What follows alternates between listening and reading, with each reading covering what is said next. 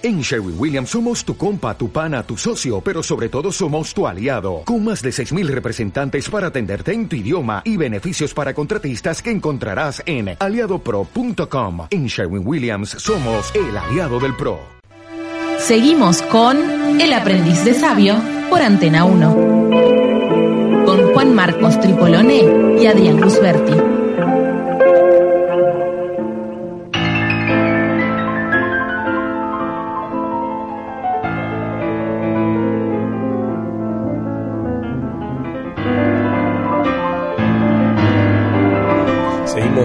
En el el último bloque. Em, dedicamos los dos primeros con dos autores, Bernardo Bárcena eh, y Pablo Nachtigal. Ambos escriben artículos periodísticos y además libros y un poco sobre el liderazgo de los leoneles de la selección y las enseñanzas de nuestra selección campeona con la que estamos despidiendo el año con mucha alegría y felicidad esta temporada 4 y también este episodio 151. Pero ahora un bloque que esperábamos hacía mucho tiempo.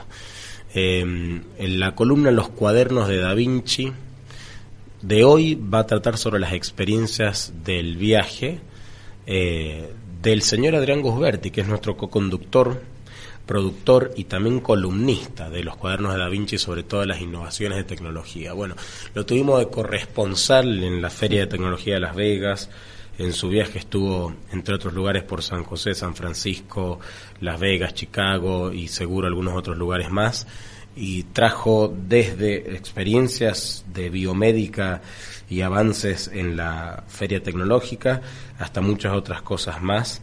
Y bueno, los cuadernos de Da Vinci de hoy son los cuadernos de viaje de Adrián Gusberti por allá. ¿Qué, qué, qué nos espera para la biomédica, Adrián? ¿Cómo ha sido esta experiencia? Adrián Gusberti, además de ser columnista, productor y co-conductor del Aprendiz de Sabio, es empresario, docente universitario, bioingeniero bueno, una persona que busca eh, con placer y con pasión el conocimiento y la sabiduría. Hola Adrián. ¿Cómo estás, Juan? ¿Todo bien? Bien, te saludo para los podcasters de Spotify, iBooks, Apple Podcasts. Eh, la gente de la radio dice, ¿por qué lo saluda de nuevo? Y bueno, porque la radio a la carta es así. En Spotify alguien encuentra eh, algún datito que le interesó porque encontró en el buscador o en iBooks el aprendiz sabio y entonces está escuchando esto como si recién estuviéramos empezando. A ver qué pasó en Estados Unidos y qué te traes para compartirnos en los cuadernos de Da Vinci. ¿Qué anotaste? bueno, resulta que eh, yo empecé el viaje con, con la, el, dato de que había un congreso número uno a nivel mundial en innovación en, en todo lo que es medicina y tecnología médica. Y este año se hacía en Las Vegas, así que... Eh, dije, esto aquí tengo que estar. Y fue así, cuando llegué allá y empecé a participar y empecé a hacer networking, empecé a, estar, a entender dónde estaba parado, eh, me di cuenta de que estaba en el lugar correcto, en el momento correcto. Este, este congreso que se llama Health 2022, eh, que es eh, en realidad se, las siglas es HLTH, em, es un congreso que reúne a pensadores, a grandes empresas que eh, buscan de alguna manera eh, definir el futuro de la medicina. Resulta que este año ha sido eh, tres veces más grande que el año pasado este, hmm. este congreso ha tenido cerca de 10.000 asistentes. Eh, traten de, dimensionarlo. 800 expositores. Eh, imagínense, esto fue en, el, en el centro convenciones del, del Hotel Venetian, de allá de Las Vegas. Eh, y como 400 personas que hablaron y que expusieron, ¿no? Entonces, era un mega congreso. Eh, yo creo haber podido eh, estar y poder eh, tocar y entender y, experimentar cerca de un 20% de todo el congreso de lo grande que era, porque en un momento habían como 10 charlas en simultáneo. eh, y había un, un, patio de exposiciones inmenso y cada charla que uno iba teniendo con cada uno de los de los expositores era como 20 30 minutos que uno estaba ahí que uno eh, se envolvía. Entonces eso te pasa por no haberle pagado a 10 empleados de AGC el viaje también. ahí hubieras podido asistir a todo realmente el congreso era bastante bastante saladito eh, la, inscripción así que pero lo, lo lindo y, y donde dije bueno acá estoy en el lugar correcto es realmente porque en ese congreso estaban los grandes pensadores de la medicina del futuro. Cosas, eh, cosas interesantes, se hablaron eh, de, de, muchos desafíos, ¿sí? De, básicamente eh, las charlas y, y, los y, la, y, las exposiciones de las distintas empresas versaron en, en, cuestiones de atacar los, los desafíos que tenemos que, o que va a venir en lo que es las últimas tendencias en, en medicina, cómo está estructurado hoy en día los sistemas de salud y cómo deberían estar estructurados, cómo las tecnologías están abordando esto, como las nuevas tecnologías que ya hemos empezado a hablar en esta columna, y justamente de la mano de las tecnologías las nuevas tendencias. Entonces es interesantísimo ver que, eh, por ejemplo, eh, dentro de esta, de esta columna que, hablamos de decir, bueno, todos los desafíos, es los desafíos del el acceso a la salud, desafíos eh, en cuanto a la interoperabilidad de los distintos sistemas informáticos, desafíos en cuanto al manejo de los datos, en cuanto a la seguridad de los, de los datos, cada vez hay más datos electrónicos, hay más infraestructura que, detrás de todo eso y hay una ciberseguridad que hay que, ir construyendo. Eh, desafíos en cuanto a la política, a las políticas de, manejo de esos datos, eh, en cuanto a la adherencia de los pacientes a los sistemas informáticos. ¿sí? Después, eh, temas en cuanto a la organización de los sistemas de salud. Estados Unidos tiene un sistema de salud Mm, bastante más eh, desarrollado que en, eh, lo que tenemos acá en Latinoamérica, más informatizado, pero le falta todavía mucho camino por recorrer, mucho camino por recorrer eh, en cuanto a que tiene muchos problemas resueltos, por ejemplo, por darte un ejemplo, cuando vos vas a un médico en Estados Unidos, te hace una prescripción, esa prescripción es totalmente electrónica. ¿sí? Y esa prescripción le llega directamente a la farmacia para que vos vayas a retirar el medicamento directamente a la farmacia. Entonces, eh, todo ese tipo de, debates en cuanto a, eh, por ejemplo, allá tienen dos sistemas de, em, de cobertura social de salud, que es Medicare y Medicaid, eh, que apuntan a distintos distintas poblaciones y necesidades, exactamente. Bueno, se habla mucho de eso las políticas de, salud, eh, todo lo que es el, cómo se maneja el, sector farmacéutico, eh, cómo son las condiciones de, manejo de, situaciones de enfermedades crónicas, muchos debates sobre eso. Y después, eh, muchos debates que eran los por ahí los que más, más me atraían a mí, que eran aquellos debates que hablaban sobre las nuevas tendencias que es un poco lo que lo, lo que versa e, esta columna, las tendencias y las tecnologías. Y, y, un poco para, para recalcar ahí, eh, una, habían algunas que de alguna manera resaltaban que era la, la genómica, ¿sí? Bien. Dentro de, dentro de, de ese título podemos englobar la genómica, la proteómica y la metabolómica, ¿no? que es entender la genética, entender las proteínas que se generan en función de esa genética, ¿sí? que son las que van a actuar, y la metabolómica, que es el resultado de esa acción de esas proteínas. ¿sí? Ya hay empresas, hay muchas empresas en Estados Unidos y están bastante desarrolladas, que vos eh, te pedís el test y vos a través de una muestra llevas el, te, te, cargas un poco de saliva o algo que te pidan y lo envías al laboratorio y te hacen el análisis genético completo. Donde en ese análisis genético eh, te viene un informe bastante interesante, bastante completo, donde te dicen a qué, eh, si tenés qué tipo de variaciones genéticas tenés y en función de eso puedes saber eh, si eh, tenés alguna predisposición a ciertas enfermedades, a ciertos, eh, a ciertos eh, cánceres, que tenés que tener algún cuidado con ciertos alimentos, qué tipos de deportes en función porque en función de eso establecen cómo se comporta su, tu sistema musculoesquelético entonces qué tipo de deportes son los mejores para ti cuestiones ambientales cuestiones de de, en cuanto a comida, en cuanto a cómo afectan cuestiones ambientales, en cuanto a, por ejemplo, el, tema del tabaco. Es una, un cúmulo de información tan, tan, pero tan grande de un informe genético, ¿sí? Y eso ya está.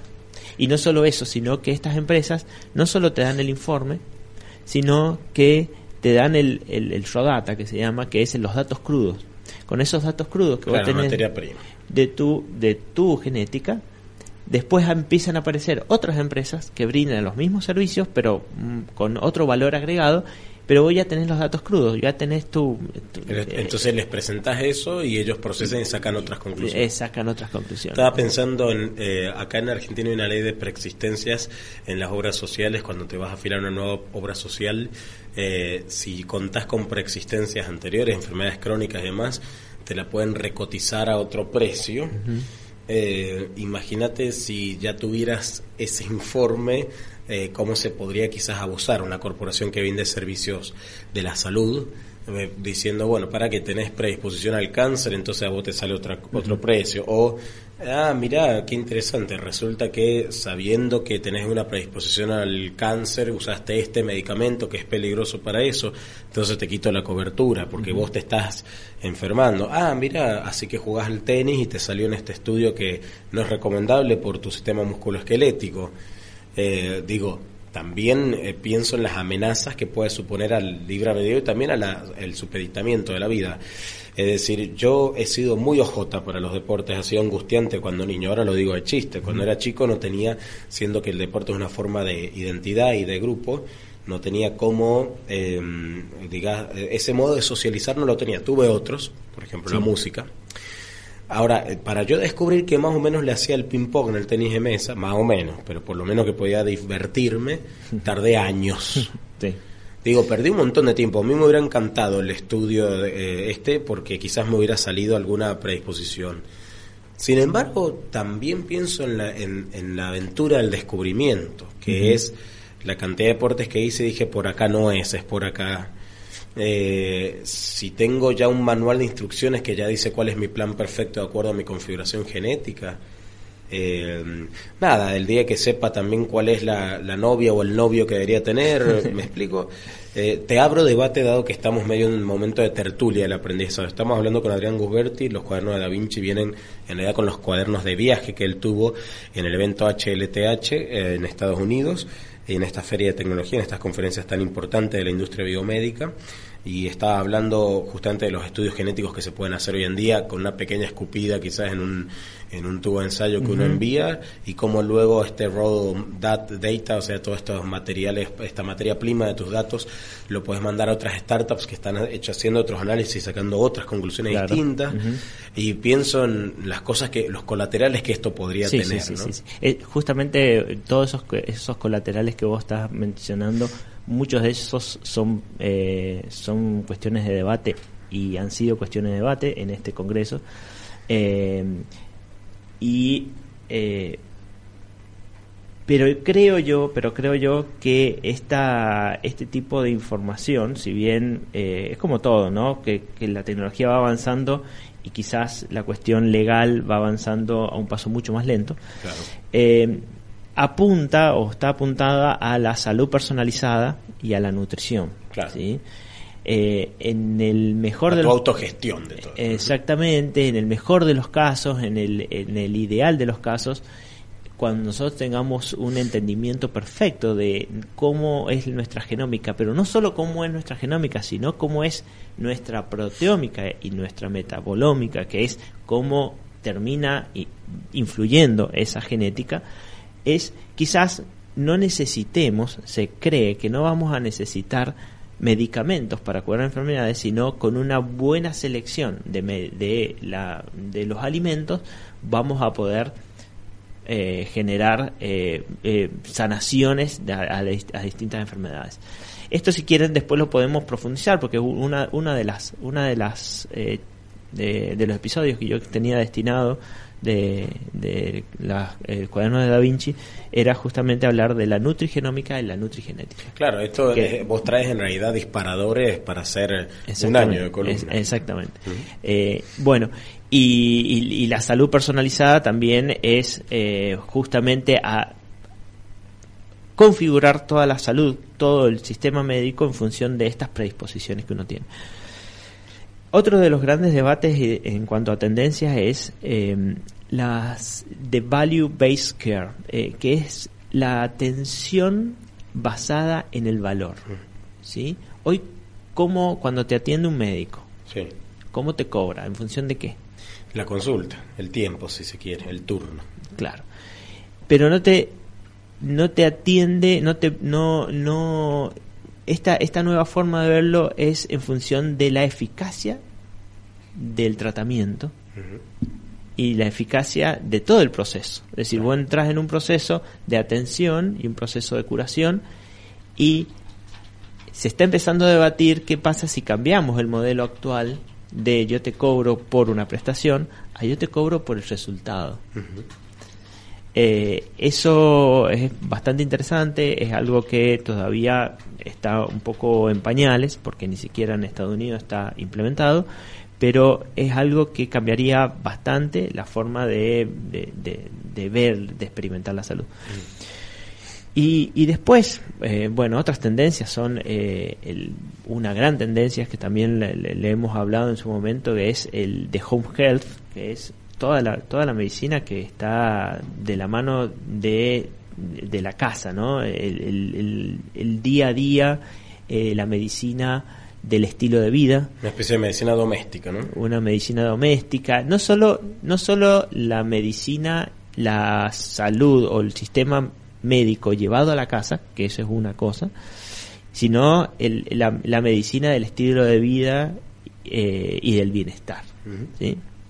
De eso se habló bastante. Y bueno, como, como ya veníamos nombrando acá en, esta columna, eh, las tecnologías que están eh, de alguna manera participando en forma activa hoy en día son los wearables, es decir, todo, todos, los, todos los sistemas de dispositivos. Eh, estuve en contacto con gente de... El reloj va a ser un instrumento médico en unos años, de verdad. Eh, en, este momento está siendo un instrumento En este momento está siendo un instrumento médico. Hay, hay, ya hay varias empresas. Bueno, una de las grandes charlas fue la gente de Fitbit, que es hoy en día es, es parte de Google, ¿no?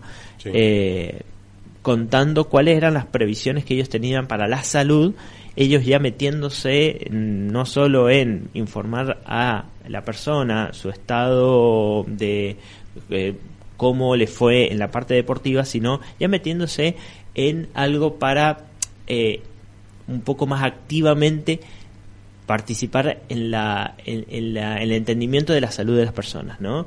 Eh, con, con, sugerencias, con, con registros, con históricos, y que eso eh, una vez que eso es, fíjate vos, que en Estados Unidos esto pasa así, si vos esa tecnología es aprobada por la FDA, que es la, el organismo acreditador de todo, de todo esto, ya se puede de alguna manera comercializar y se puede cobrar por eso.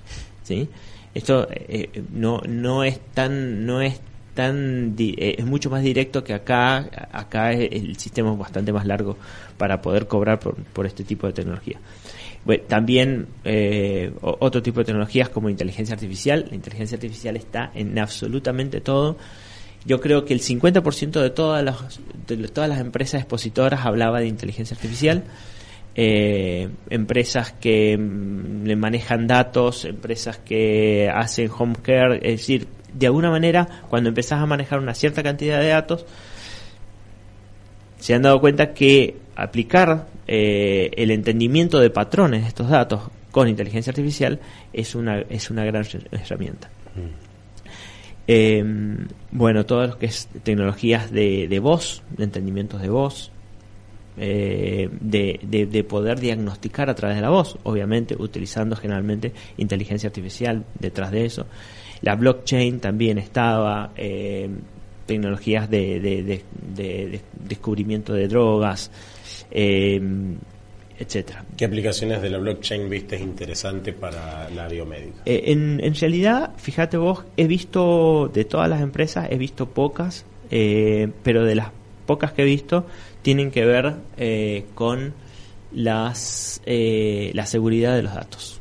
Básicamente, la seguridad, vos tenés documentos muy importantes en, durante el sistema de salud, como son eh, bueno la, historia clínica, el manejo de la información personal del paciente, todo eso son datos muy importantes que no pueden ser de alguna manera alterados, eh, compartidos, tiene que estar el, el, paciente tiene que tener esa tener la posesión de esa información también, no solo eh, el, sistema médico. Hoy en día es como si vos querés acceder hoy a tu historia clínica en una en una institución de salud es, es como muy complejo lograr disponer por lo menos en Argentina pasa esto, disponer de, de esa información.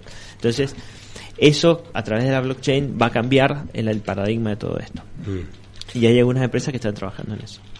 Te hago una pregunta. En, eh, dado que estamos en los últimos 10 minutos del episodio 151, hablando con Adrián Gusberti en los cuadernos de Da Vinci, eh, si nos querés compartir ya tertuliando tus aprendizajes personales. Eh, ¿qué, ¿qué, te traes del viaje? ¿Cómo, ¿Cómo creciste como persona en este viaje? Y también eh, si las querés compartir, qué entusiasmos típicos de este tipo de viaje de inspiración, qué inspiraciones obtuviste, ¿Qué, de qué te dieron ganas de hacer, de qué te dieron ganas de aprender. Eh, bueno, yo creo que uno de, de los grandes aprendizajes que, me traigo de allá es eh, que si uno quiere estar en este mundo de, de innovación eh, si quiere de alguna manera aportar valor, que es un poco lo que uno quiere, mi, misión o, nuestra misión en el ámbito médico es aportar un valor, eh, mejorar la salud a través de la tecnología, es, em, es muy importante el networking. ¿sí? Eh, justamente este congreso estaba muy focalizado en poder hacer mucho networking con distintas, eh, con todas las empresas, con todas las personas que estaban allá, cómo estaban organizados los desayunos, cómo estaban organizadas las cenas, cómo estaban organizados eh, todos los eventos, estaban muy focalizados en el networking, ¿sí? Em, y yo creo que esa es una de las cosas que para mí más me, más, eh, me traje. Y, después aprendizajes en cuanto a, a cómo, cuáles son las tendencias, cómo, cómo está cambiando la medicina, cómo está cambiando la forma de, de, de, trabajarse la, la, medicina, de, desarrollarse y eh, tener una, una visión mucho más clara eh, en cuanto a los tiempos, que esto realmente está viniendo, está, está ya, ya se está lo que uno estaba soñando que iba a, a, visualizar en varios años, ya lo está viviendo hoy en día. Así que eh, realmente ha sido una, una, experiencia muy muy interesante. Eh, también yo aproveché esa experiencia de, de, poder estar en este congreso para, aparte de conocer mucha gente y hacer mucho networking, de, de, de viajar y conocer otras, otras ciudades, visitar otros congresos también, visitar otras ciudades y, un poco un poco de lo mismo no eh, tanto en las distintas experiencias el, el no perder el contacto con las personas el, el poder generar eh, partnerships no eh, creo que sería la mejor forma de llevar adelante lo que uno está proponiendo. ¿no? Recién hablábamos en el, en, el, en el bloque anterior de, de este tema de trabajar el, liderazgo, ¿no? Y el liderazgo muchas veces tiene que ver con eh, poder motivar a la gente con la que estás alrededor para lograr un objetivo mucho más grande de lo que uno solo podría llegar a, lograr.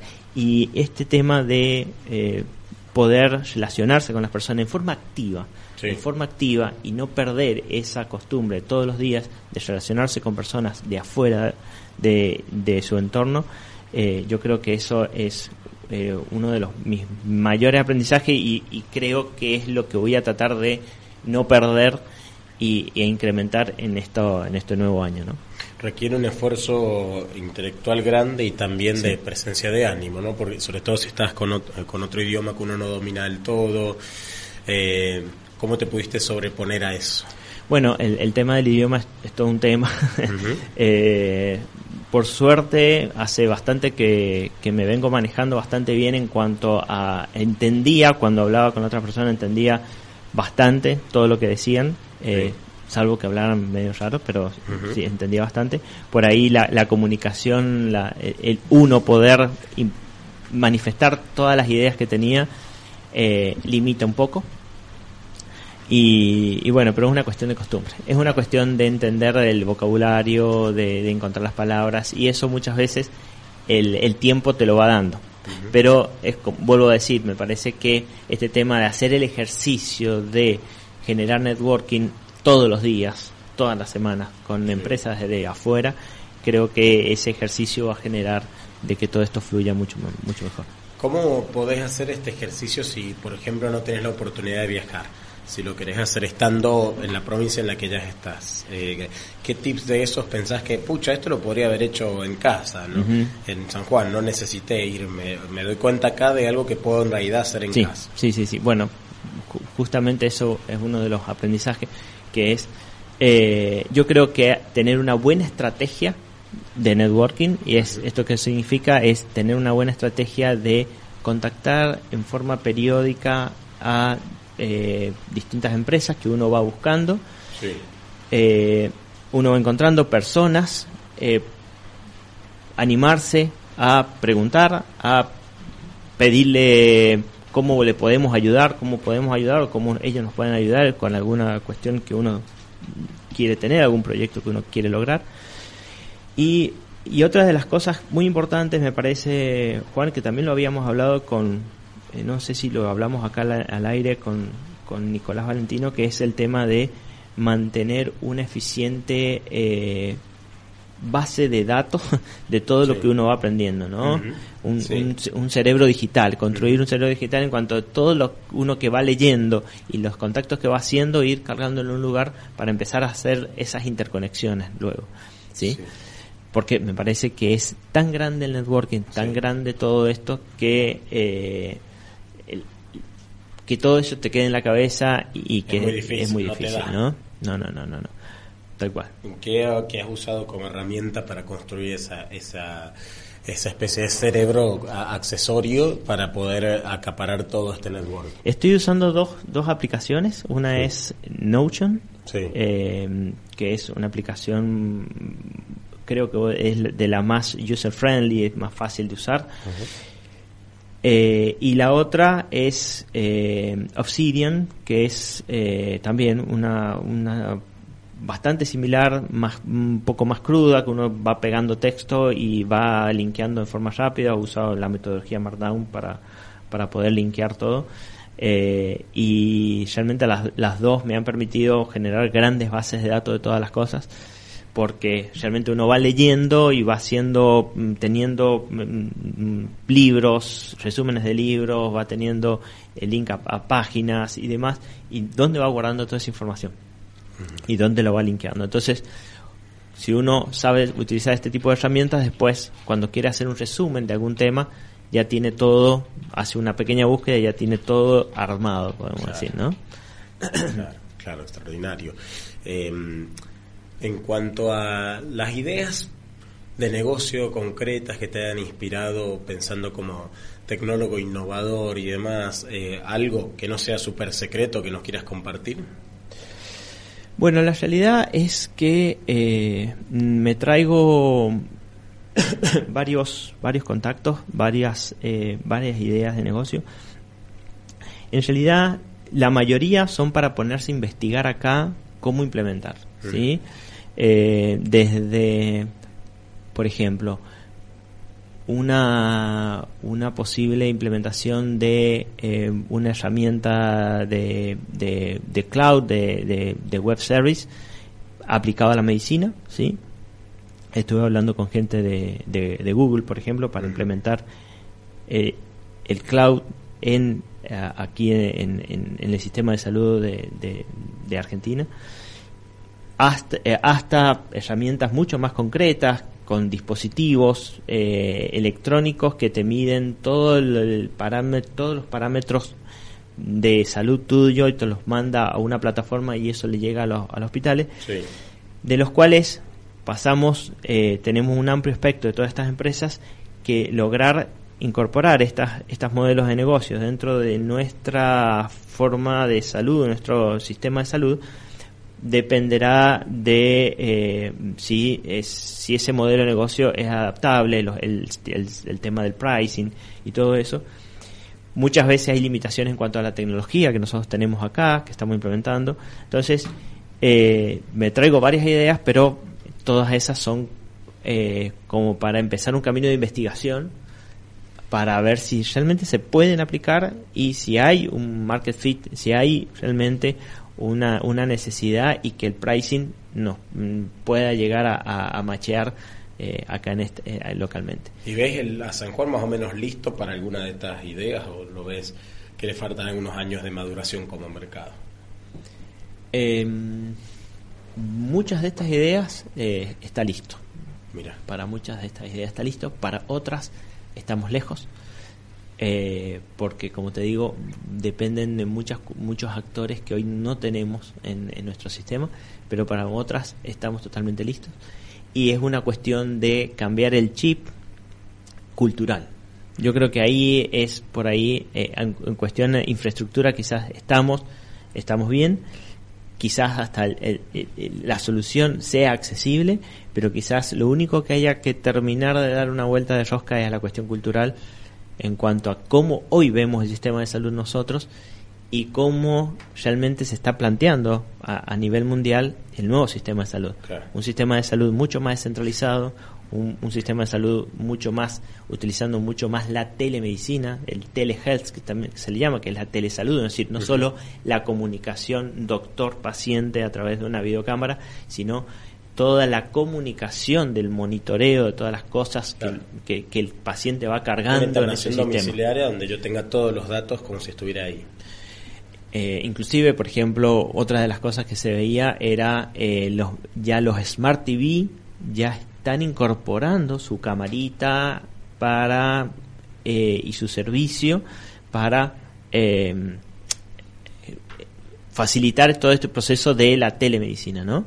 Porque eh, habían empresas que vendían su sistema de cámaras que mm, podríamos decir que es la base para poder implementar la telemedicina, la telesalud, que es la, la, la, comunicación, ¿no? Eh, pero ya los Smart TV ya lo están lo haciendo. Entonces, fíjate vos que ya, ya todo esto se están empezando a incorporar.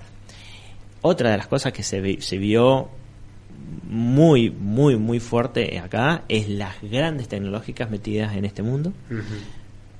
Charla, eh, charlas de Amazon. Amazon lanzó su Amazon Clinic eh, mm. durante el Congreso. ¿sí? Eh, Google, con todos los servicios de Google, Google YouTube Health, Google Health, Fitbit, Chrome OS, e, etcétera, todos los servicios. Em, Salesforce metido en, salud, Dell, DocuSign, IBM, Samsung, em, Uber Health, Virgin, todas metidas en la parte de salud ya todas tienen su, de alguna manera, un servicio de salud que tiene que ver con el cuidado, con la con guardar en una plataforma cierta información.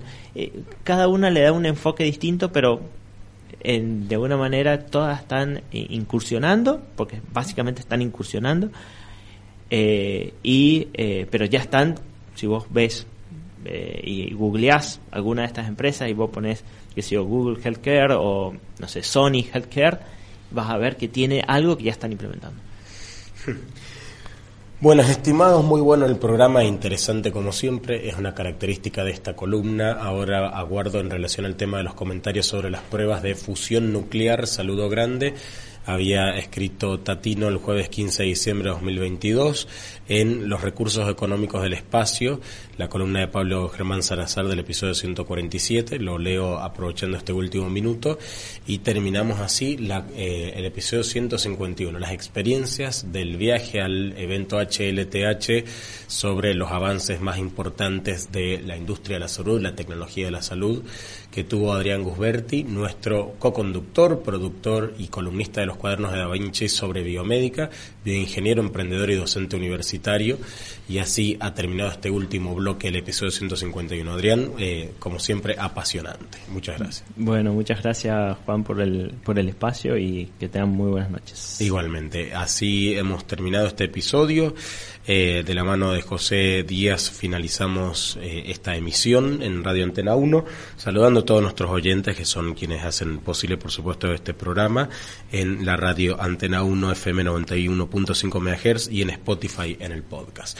Quien te habla Juan Marcos Tripolón y recordá que el, el miércoles que viene hacemos la última emisión de la temporada número eh, cuatro, como siempre, eh, de la mano de ustedes en esta radio Antena 1. Despedimos el año 2022, la temporada 4, el episodio 152, con Gerardo Tripolone de Elecciones de Marte sobre guerra y política y con Lisandro Vincio eh, en su columna de arquitectura La Casa de Asterión. Con ellos dos, como siempre, el ritual, solemos empezar y terminar. La Casa de Asterión de, de arquitectura se va a relacionar con Lecciones de Marte sobre guerra y política y siempre aprovechamos para empezar y terminar cada temporada. Así que nos vemos en el último episodio.